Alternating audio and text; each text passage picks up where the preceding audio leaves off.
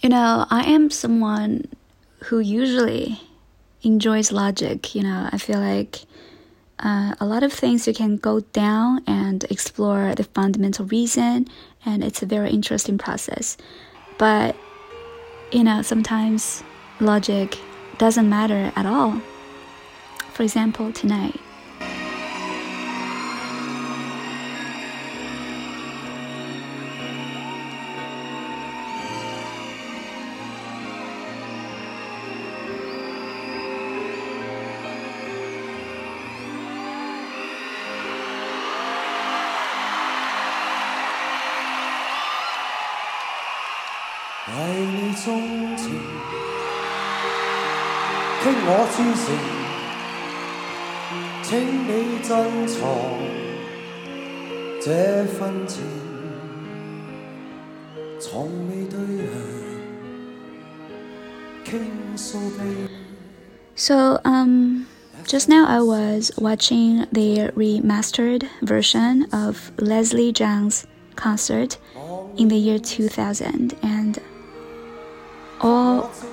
his performance still touched me very, very deeply. I mean, the most soft spot, I feel like.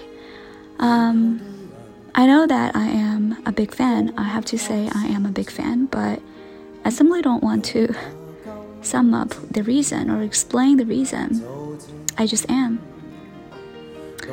Um, so, you know, it's gonna be a very, very short episode, and mostly I am gonna just put some words of, uh, put some of my words here and uh, mix it together with some of his music. I do, I do,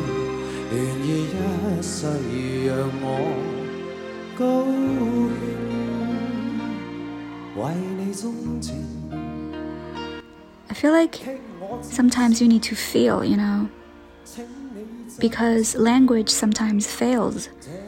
Um, it's pathetic, you know, sometimes human beings are able to feel so much. We can feel this most subtle emotional change. Um, we can feel the chemistry you know, among the crowd. But so sad we cannot describe it in the form of words. You cannot really put it out here and speak it out or write it out. You simply can't. So I think that I am going to just admit how limited creator I am and just give it completely to my feelings. Um, I think Leslie is making me feel beauty, and he is making me feel how important it is to be true to yourself. I mean, sometimes completely being true to yourself, it will hurt you. But I still think it matters because it can make yourself shine, like really shine, to become who you really are Sometimes this alone will offend other people. Other people don't like the way you are just because you're you're true to yourself. But you know, it doesn't matter, right? I feel like the most important thing is that you approve of yourself and you allow yourself to be the one you have to be. And I think this is how Leslie has made me feel.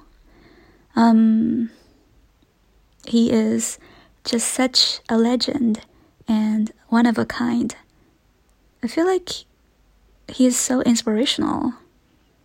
You know, the people who understand will understand.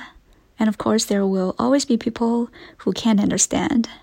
For example, you know, every year um, on April the 1st, um, a lot of Leslie's fans will uh, you know, replay his music and rewatch his movies and then post these things on WeChat moments on the social media.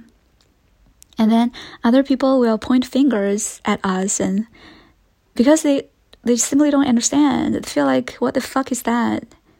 I mean, at at this kind of circumstance, uh, we don't really have to answer those questions, right?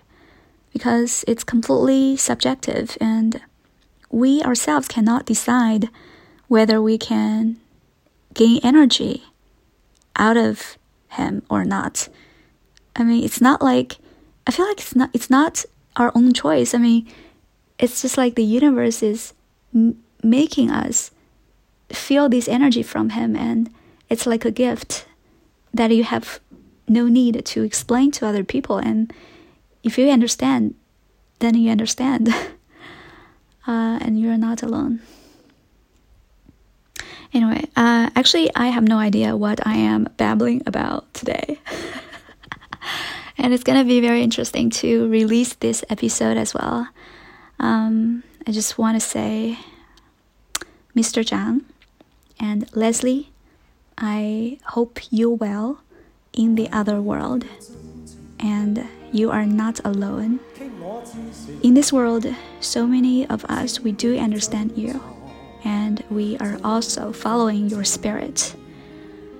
We are trying our best to approach the concept and the idea of beauty that you have manifested, and we are so inspired for how much brave you are to be true to yourself and to be sincere to the world and to others.